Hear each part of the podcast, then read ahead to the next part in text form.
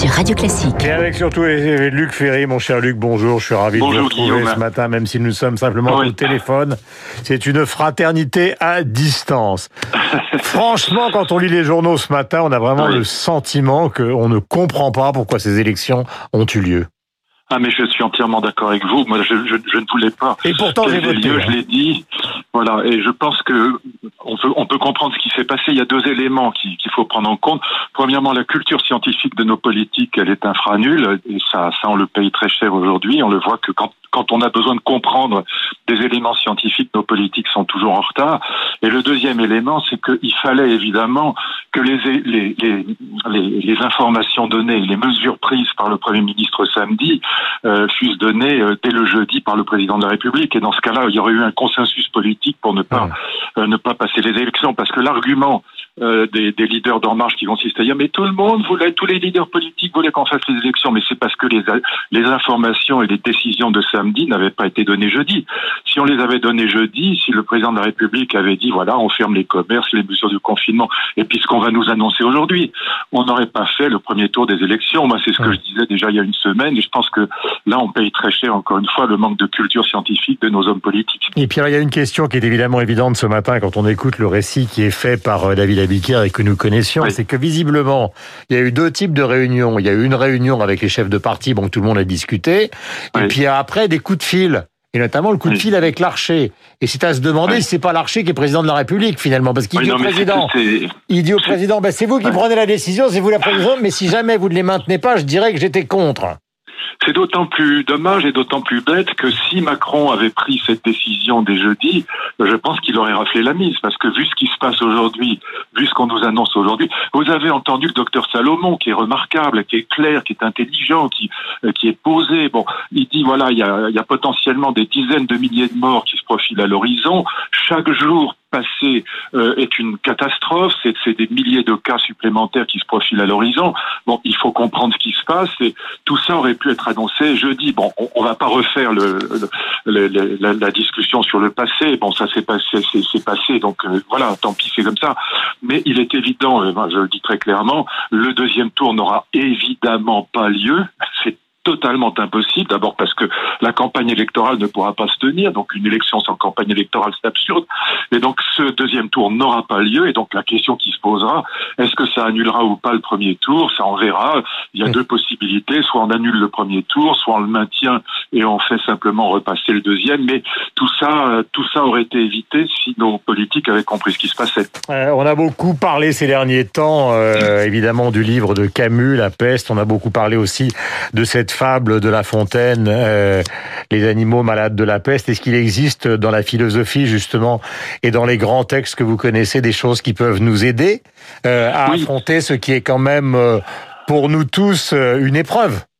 Il y a, il y a des repoussoirs, surtout notamment dans la peste de Camus, mais aussi dans, dans Tintin, dans Hergé. C'est une autre référence peut-être moins, moins grandiose, mais elle est, elle est intéressante aussi parce que on a deux personnages qui sont identiques dans la peste de Camus et puis dans l'étoile mystérieuse de Tintin. C'est le, le prophète Philippulus qui se réjouit de la catastrophe en cours. Et vous avez un certain nombre d'écologistes qui d'ailleurs ont fait, je crois, des, des scores assez bons à, ces, à ce premier tour, mais qui disent voilà, on vous l'avait bien dit, euh, l'humanité puni pour son arrogance. Euh, vous avez aussi tous les antimondialistes qui sont des, des, des prophètes Philippulus qui dit voilà, c'est le châtiment, euh, c'est bien fait pour vous, la mondialisation fait que le virus circule partout. Les écologistes, il y en a qui disent très clairement, je ne vais pas citer de nom parce que je ne veux pas polémiquer, et quand euh, tout ça est trop grave pour polémiquer bêtement, mais qui disent voilà, c'est une aubaine pour la planète, ce qui se passe aujourd'hui, c'est formidable. D'abord, il, va y avoir des morts, ça va réduire la population mondiale, et ensuite, la, la, planète souffre quand l'humanité souffre. Hein. C'est un, des, un des décroissants, des effondristes qui, qui utilisent cette formule aujourd'hui. Et donc on, on, a là, oui, dans la philosophie, on a un certain nombre de personnages assez atroces qui se réjouissent des catastrophes. En allemand, on dit Schadenfreude. Vous savez, c'est la joie prise aux calamités parce que ça punit les humains de leur hubris, de leur arrogance. Et donc, on voit aussi, euh, notamment chez les écologistes, mais chez les, les altermondialistes, ce, ce discours se répand de plus en plus avec cette idée que finalement, cette catastrophe sanitaire, c'est bien fait pour les humains. Ça, leur rabat le caquet ça, rabat leur orgueil et ils vont comme ça, par la peur, prendre des mesures enfin de décroissance et de d'anéantissement de l'économie libérale. Bon, il y a tout ce discours qui va se mettre en place dans les dans les jours qui viennent. Euh, il est très difficile de faire une personnalisation des nations, de dire oh, l'italien est comme ci, le français est comme ça, l'allemand est comme ça, l'espagnol est comme ça. Et une fois que j'ai euh, j'allais dire, euh, répandu cette bien-pensance, on est bien obligé de constater qu'il y a quand même moins de morts en Allemagne qu'en France, euh, que la situation en, en, Italie est plus compliquée au départ parce que ils ont un système hospitalo-universitaire qui est pratiquement le seul. Il n'y a pas de médecine libérale, donc les gens se sont précipités vers les hôpitaux, ce qui est tout à fait normal. Et on se retrouve, on a l'impression de revenir. On va voir ce que va donner ce matin la conversation avec Madame Merkel, Madame van der Leyen, etc. Mais on a l'impression qu'on est en train de revenir à une certaine forme de nationalisme. C'est du chacun pour soi, quoi. Oui, bien sûr. Parce que, vous voyez, là encore, c'est un petit peu ce qui s'est passé avec le, le, sida au début dans les années 80. On voulait tellement critiquer Le Pen que euh, on a perdu du temps. Et donc là, c'est un petit peu la même chose. Il y a tellement de gens qui disent, mais attendez, y compris le Premier ministre, bon, la fermeture des frontières, c'est idiot. Or, pourtant, c'est ce que fait l'Allemagne. Et c'est ce que font pratiquement tous les pays. L'Autriche, la Chine, évidemment. Bon. Et donc, on, on a là aussi, pour des raisons idéologiques, euh, sous prétexte qu'il faut absolument critiquer le Front National, on va dire, ah bah non, la fermeture des, frontières, c'est complètement idiot. Euh, mon ami Blanquer disait deux jours avant les annonces du, du, président de la République, mhm. fermer les écoles, c'est absurde. Bon, tout ça, euh, si vous voulez, c'est un, un manque de compréhension des données scientifiques et médicales. Il faut absolument écouter des gens comme le docteur Salomon ou comme Kirzek, là, mon, ami euh, urgentiste qui intervient sur LCI, qui est remarquable aussi. Bon, il faut absolument comprendre ce qui se passe et puis il faut laisser l'idéologie de côté. Le, le but aujourd'hui, c'est pas de critiquer Marine Le Pen, c'est pas ça le sujet, ou de s'empailler sur la question des frontières. Bon, euh, il faut regarder ce que font les autres. Si on avait regardé les courbes de l'évolution de l'épidémie en Chine et en Italie, on n'aurait évidemment euh, pas euh, tenu ces élections. Alors là où les constitutionnalistes ont raison, c'est que samedi soir c'était pas possible d'annuler, c'était trop tard. Mais jeudi par décret c'était encore possible. Et puis on aurait dit après, bah, il y aura une loi pour euh, mmh. voir comment les élections vont être réorganisées plus tard. Il fallait le faire par décret. L'article 16 c'est quand même un peu lourd. dernière question, Luc, et là je fais appel aux philosophes. Quel est le plus grand texte qui existe sur le courage?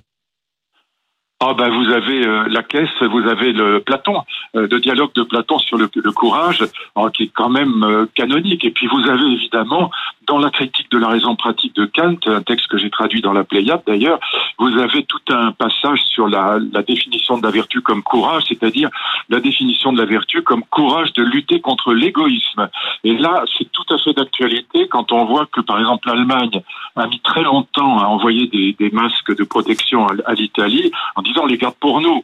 Et donc euh, il y a un courage euh, à lutter contre l'égoïsme, que ce soit l'égoïsme individuel ou l'égoïsme national. Et ça, évidemment, dans la critique de la raison pratique de Kant, c'est au cœur du cœur de la morale kantienne. Et puis encore une fois, euh, le petit dialogue de Platon sur le courage, ça, ça, ça mérite toujours d'être lu. Merci. Ou lu d'ailleurs, parce qu'on l'a pas forcément lu.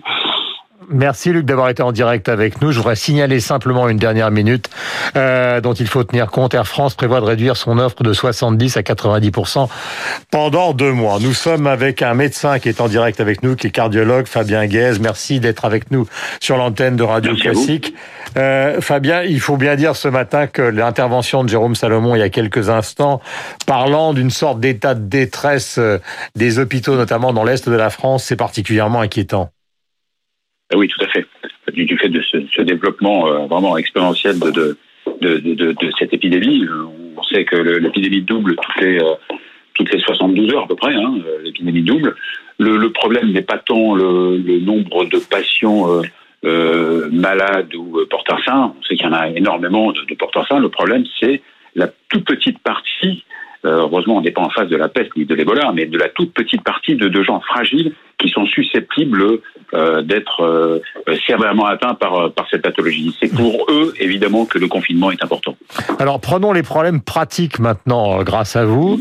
Donc, ce que vous souhaitez, vous comme médecin, on oublie les politiques, c'est on ne sort plus, euh, on met des masques, mais qui met des masques? C'est-à-dire les gens qui sont touchés ou tout le monde? Et en plus, il n'y en a pas. Principalement, alors voilà, exactement. Donc justement, il y a une pénurie. Je, je, je, si j'avais un coup de gueule à passer, ce serait de, euh, celui de, de, la pénurie de masques pour les pour les professionnels de santé, pour la médecine libérale. La médecine libérale n'est pas encore assez équipée de, de, de, masques. Alors évidemment, il faut privilégier donc toutes ces professions et les gens atteints de porteurs de masques. Sinon, euh, les, les, porteurs sains et ceux qui ne sont pas malades, le masque n'est pas franchement n'est pas franchement utile. Hmm. N'est pas franchement utile. Mais comment c'est euh, Je veux dire, s'il y avait avait pas eu de, s'il y a pas de manque de pénurie de masques, on pourrait le, les diffuser un peu plus. Mais là, priorité aux soignants, priorité aux gens atteints. Oui, mais il y a une chose qui est incompréhensible euh, nous concernant en mhm. France. Enfin, on a quand même une industrie pharmaceutique qui est assez conséquente euh, dans le monde. Comment se fait-il que, par exemple, en Corée euh, du Sud, on ait testé tout le monde et qu'en France, ce soit pas le cas? Bah, je veux dire, nous sommes maintenant euh, en phase 3. Euh, ça n'a plus vraiment d'intérêt de, de, tester les gens. D'abord parce que le test a un coût, mais c'est largement secondaire. Mais là, ça n'a plus vraiment euh, d'intérêt de tester les gens, puisque, je vous dis, il doit y avoir en ce moment en France il y a plusieurs millions de, de, de porteurs, de porteurs sains. ça n'a pas d'intérêt si vous êtes porteur sain de, savoir si vous l'êtes ou pas. Quoi. Il, y a, il y a un aspect rassurant quand même pour ceux Bien sûr, parce qu'il faut, il faut, il faut pas oublier que dans l'immense majorité des cas, c'est une pathologie qui n'est pas mortelle, qui est bénigne, et qui, mais, mais qui est peut-être sévère chez les gens fragiles, les patients âgés, les cardiaques, les, les, les asthmatiques, les diabétiques, etc. Il ne faut pas non plus oublier qu'il y a d'autres pathologies. Hein. Il n'y a pas que le corona. Hein. Il, y a, il, y a, des gens qui meurent tous les jours d'infarctus. Vous savez qu'il y a 400 morts par jour de maladies cardiovasculaires euh, en France. Euh, donc, il y a, et l'intérêt aussi de ce confinement, c'est de, de, d'éviter la saturation des, des, des, euh, des, des, urgences et de permettre justement de recevoir les gens vraiment très atteints du, du corona et surtout les autres patients. Euh, quand vous avez un infarctus et que le, le, le 15 est complètement euh, surchargé et saturé, mmh. euh, c'est difficile d'avoir un médecin d'être bien pris en charge. Merci mille fois, donc, euh, docteur Gay. Je rappelle que vous êtes cardiologue euh, et que vous étiez sur l'antenne de Radio Classique. Je voudrais rendre hommage à un certain nombre de personnages qui sont nés un 16 mars, car il faut essayer de penser à autre chose. Jerry Lewis, le célèbre acteur, Teresa Berganza, la mezzo-soprane dont nous écoutions tout à l'heure. Donc, euh, l'interprétation de Carmen, car Ariane disait que c'était la Carmen du siècle. Là, nous allons parler de Bernardo Bertolucci, l'homme du dernier empereur oscarisé, le dernier tango à Paris, du conformiste avec Jean-Louis Trintignant, qui est un film formidable. Et il y a un quartet qui s'appelle le Traffic Quartet qui justement avait réinterprété la musique du dernier tango à Paris. Nous retrouvons Franck Ferrand tout à l'heure et Christian Morin à 9h30. La musique, c'est l'ADN de Radio Classique.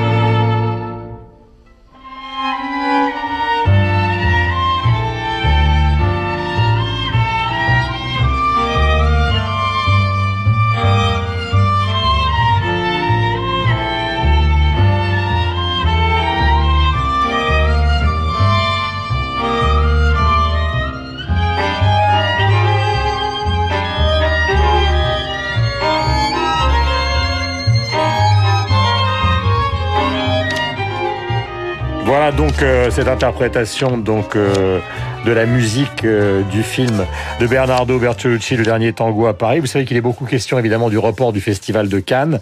L'un des films qui avait fait un peu scandale au Festival de Cannes, c'est Le Moulin Rouge de Baz Luhrmann. Et puisque nous sommes dans une dans un climat tango pour essayer de retrouver un petit peu le moral, voici la version que Baz Luhrmann avait demandé à, à ses musiciens de Roxanne de Sting, version tango.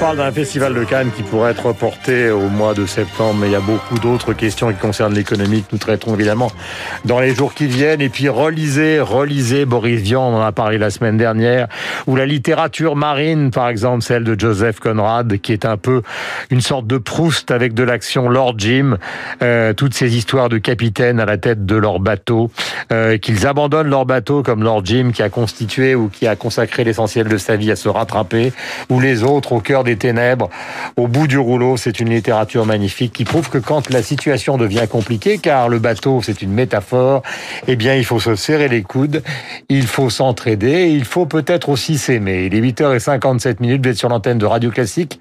Voici donc euh, le rappel des principaux titres avec Augustin Lefebvre.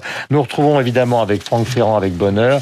Et tout à l'heure, ce sera l'heure de Christian Morin et de sa fanfare.